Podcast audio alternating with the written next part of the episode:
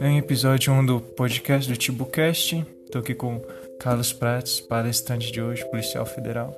Tô aqui com Rosana, ex-diretora da escola com muitos anos de experiência, e eu, o Emerson, apresentador. Bem, Carlos, você falou. Apresenta. Carlos, falando seu nome é Cláudio Prates. Cláudio. Cláudio, desculpa. É, fala sobre os conflitos. Conflitos e a resolução deles. Aqui na escola tava tendo muitos conflitos de um tempo pra cá, muita violência, muita agressão, muita violência não só física, mas verbal. Você tinha alguma ideia, alguma coisa assim para tentar resolver, resolver essas coisas aqui na escola? Então, primeiro é uma satisfação, uma alegria participar do podcast, parabenizar a escola, através de você, Emerson, pelo trabalho, pela iniciativa, né? As tecnologias, elas têm um papel muito é, importante, não só na construção do conhecimento, mas também da aproximação das pessoas e, e essa nova opção é, de chegar às pessoas as informações é muito louvável. Então, parabéns. Sobre o tema que eu abordei hoje na minha fala, que sejam os conflitos, o diálogo, a mediação dos conflitos. O conflito é importante a gente perceber que ele faz parte do ser humano. Nós sempre vamos viver os conflitos, eles sempre estão presentes um na sociedade. Agora, é claro que o, o conflito, muitas vezes, é, ele nasce de diferenças que não são é, de alguma forma trabalhadas, elas evoluem para tensões até chegar no conflito e a próxima etapa do conflito não solucionado é que resulta na violência. Na violência. Então, é, a gente fala que prevenir é o melhor remédio. Então, a prevenção, ela sem dúvida, ela é o melhor caminho para se é, evitar o conflito. Claro que quando ele acontece, que é inevitável, você tem que encontrar mecanismo de trabalhar.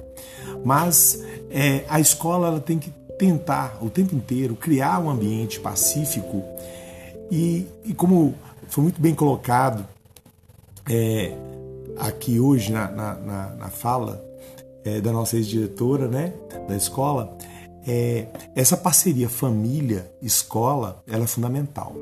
É, muitas vezes o conflito que chega na escola, ele às vezes ele iniciou dentro de casa. É um conflito, é um problema que está vivendo, é, é, alguma coisa na, no ambiente familiar que acaba estourando, explodindo dentro da. da Tem a violência da, doméstica. Doméstica também, né? também, que muitas vezes é desencadeada, né? Então é todo um efeito cascata. Então, é, a escola tem que estar sempre em sintonia com a família, auxiliando a família, e a família tem que ter essa compreensão também de é, ser parceira da escola, no sentido de ajudar. ajudar. Exatamente. Então, é, o que eu é, sugiro é que a primeira coisa é identificar o porquê. São perguntas, né? A gente costuma dizer que é, o que muda o mundo não são as respostas, são as perguntas. Então a pergunta se fazer é assim, por que está acontecendo esse conflito? É, o que está desencadeando? Qual que é a causa que está é, é, colidindo com esse conflito? E a partir daí você vai trabalhar nela. Ah, de repente o pai está desempregado, o pai está fazendo uso do álcool, ele está agredindo a família, e aí o filho é, acaba chegando na sala de aula e, e, acaba dessa, correndo conflito, fazendo a mesma coisa, né? De, de, está reproduzindo aquilo que está vendo em casa. Então é todo um, um, trabalho, um olhar que deve ter a escola é, através da identificação dos pontos que estão gerando esse conflito. Sim, da escola e a, e a família também junto. Rosana, você como diretora, com certeza tem ocorrido vários eventos assim de violência na escola e a escola também também deve ter amado algumas formas de resolver. Você, como ex-diretora, fala algumas coisas que a escola já tentou resolver e faz hoje também para tentar resolver esses conflitos que acontecem. Sim, nós tivemos períodos muito turbulentos de violência na escola. É, no início do ano de 2018, nós tivemos em menos de 20 dias, acho que mais de 10 situações de violência dentro da escola, acontecendo até mais de uma situação no mesmo dia. E em seguida nós tivemos a grata satisfação de ser contemplado com a educação integral. Então, depois que a gente começou com o projeto na escola, nós reduzimos para 1% as questões de violência. Por quê? Porque os alunos passaram a ficar na escola o dia inteiro, passaram a ter uma convivência melhor com os colegas, melhorou a convivência com os professores e os alunos começaram a ter esse sentimento de pertencimento da escola, que a escola era deles. Então, nesse período de 2018 a 2019, até final de 2019, nós tivemos um, um, uma, queda de, uma violência. queda de violência, um período assim de paz na escola, onde tudo era feito com muita alegria, com muita satisfação. Aí veio a pandemia, os alunos afastaram da escola. Eu acredito que esse afastamento fez com que o índice de violência aumentasse no retorno. Diminuiu o progresso que a escola fez. Exatamente. É como se a escola tivesse começando do nada de novo tivesse que começar o passo a passo todo novamente para mostrar para o aluno que a escola é um ambiente bom, agradável, que a escola é dele, que aqui é lugar de paz. Então, cabe à escola agora começar essa caminhada novamente, já que tinha dado certo anteriormente. Então, esse distanciamento no período da pandemia fez com que o aluno perdesse esse vínculo perdesse esse amor pela escola ou chegasse sem nem conhecer ninguém, porque muitos chegaram de outra escola. Começou do é, zero. né? Então a caminhada tem que ser retomada. É, foi um, assim, um evento que a gente percebeu que a educação integral trouxe essa melhoria para a escola. Porque até os professores se tornaram mais amigos do aluno, porque o aluno fica o dia todo na escola. A gente passou a conhecer os problemas do aluno, conhecer a situação de cada um. Eles se abrem mais com os professores. É um ambiente fraternal, né? Fraternal, exatamente. E Cláudio, tem um problema que eu vejo um ponto bem específico na escola que causa muita violência, que é muitas das vezes o bullying o bullying na escola causa muita violência, às vezes violência até demais. É, muitas vezes estão com um episódio de muita massacre na escola, aconteceu vários. Sim. E qual a solução assim, que você vê para intermediar no bullying na escola? Que muitas vezes acontece, a escola não fica sabendo, nem a família, fica só entre o que tá fazendo, as pessoas que estão tá fazendo bullying e a pessoa que está sofrendo. Aí fica muito um conflito interno e silencioso.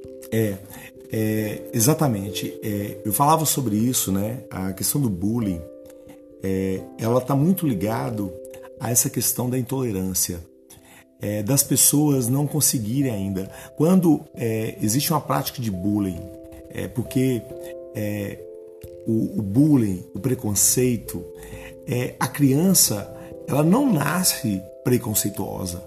A criança não nasce fazendo discriminação das pessoas ela aprende. Filho vê, filho faz. Então, provavelmente, uma criança que ela é intolerante com o outro, que ela não aceita a diferença, que ela faz uma acepção de alguém por causa de, de uma aparência física, por causa de uma opção sexual, por causa de uma opção religiosa, por causa de uma cor da pele, essa criança provavelmente ela está reproduzindo um comportamento que ele aprendeu normalmente, infelizmente, de um adulto e muitas vezes dentro do ambiente familiar. Sim. É do pai, da mãe, de um parente e ele simplesmente reproduz. Reproduz então, mesmo vendo que está reproduzindo. Exatamente. Então, é, essa prática que tem feito tão, tantos males às pessoas, pessoas que alguns conseguem superar e levar isso e amadurecer e ressignificar o bullying, mas outras não. Então você tem história de suicídios, você tem as histórias que você bem citou, é, de massacres, de pessoas que chegam no momento que ele chega ao limite dele e ele, como forma de explodir sobre não conseguir resolver aquela situação, ele acaba é, tentando se vingar, é, matando outras pessoas. Então a gente tem essa realidade. Então o que eu vejo é que, volto a dizer, é preciso é, trabalhar a família. Tem uma frase muito é, feliz do Papa João Paulo II, né, que é o Santo João Paulo II, que diz assim: se a família vai bem, a sociedade vai bem. Se a família vai mal, a sociedade vai mal. Então, nessa simples frase, existe uma sabedoria muito presente, porque quando você percebe a sociedade doente, é através de um preconceito, né?